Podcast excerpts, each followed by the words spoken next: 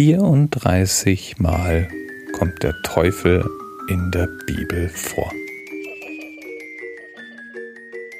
Mal wie im Buch Hiob als eine Art Staatsanwalt, mal als die Schlange im Paradies oder als Verwirrer in der einen oder anderen Geschichte.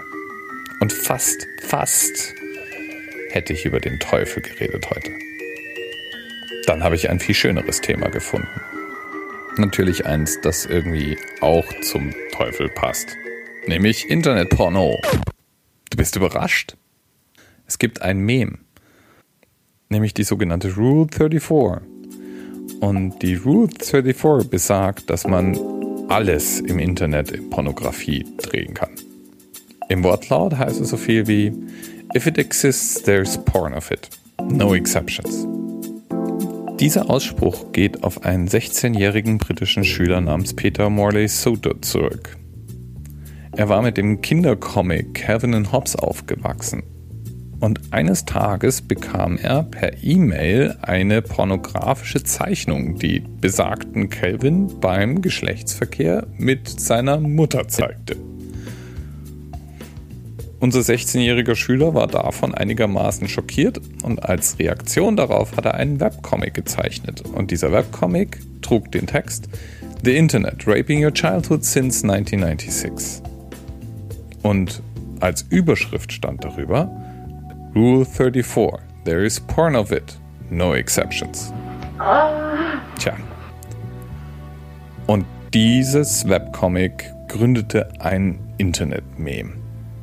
Tatsächlich ist es aber so, dass manch einer argumentieren würde, tatsächlich gibt es für praktisch alles im Internet eine pornografische Entsprechung. Und die Rule 34 hat es in ein Internet-Wörterbuch geschafft, dem Urban Dictionary, als feststehendes Internetgesetz, als eine Art feststehende Regel gibt angeblich sogar Medientheoretiker, die die Rule 34 als eine der Top 10 Gesetze des Internets bezeichnen. Jedenfalls ist ohne Zweifel Porno eine der großen Triebfedern der Menschheit und eine der großen Triebfedern des Internets.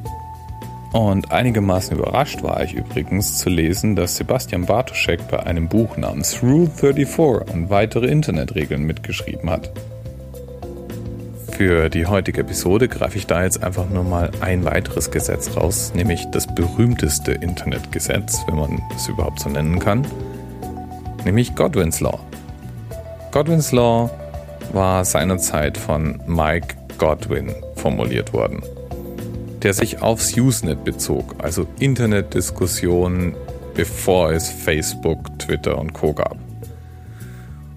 Und das Gesetz sagt, wenn eine Usenet-Diskussion lang genug wird, dann steigt dabei die Wahrscheinlichkeit für Nazi- und Hitler-Vergleiche, bis es nahezu sicher ist, dass er irgendwann auftaucht.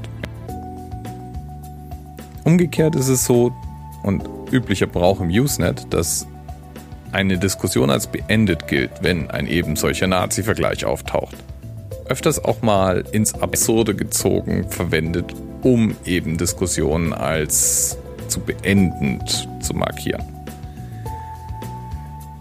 Ich weiß tatsächlich von mindestens einem Fall, wo so etwas beinahe nach hinten losgegangen ist, denn um das einschätzen zu können, wenn ein Nazi-Vergleich plötzlich in einer Internetdiskussion auftaucht, hilft es, wenn man eben Usenet-Veteran ist und diese Regel kennt. Es ist schlecht, wenn man in einer amerikanischen Corporation arbeitet und ohne den Kontext eine entsprechende Äußerung seiner Mitarbeiter in einem Online-Forum sieht. Und ich kenne mindestens einen Fall, wo um ein Haar ein Team sich intern als mit Nazis verglichen vermutet hat. Ging nochmal glimpflich aus, weil der involvierte Manager tatsächlich noch Erfahrungen im Usenet gesammelt hat und diese Regel kannte. Aber es war knapp.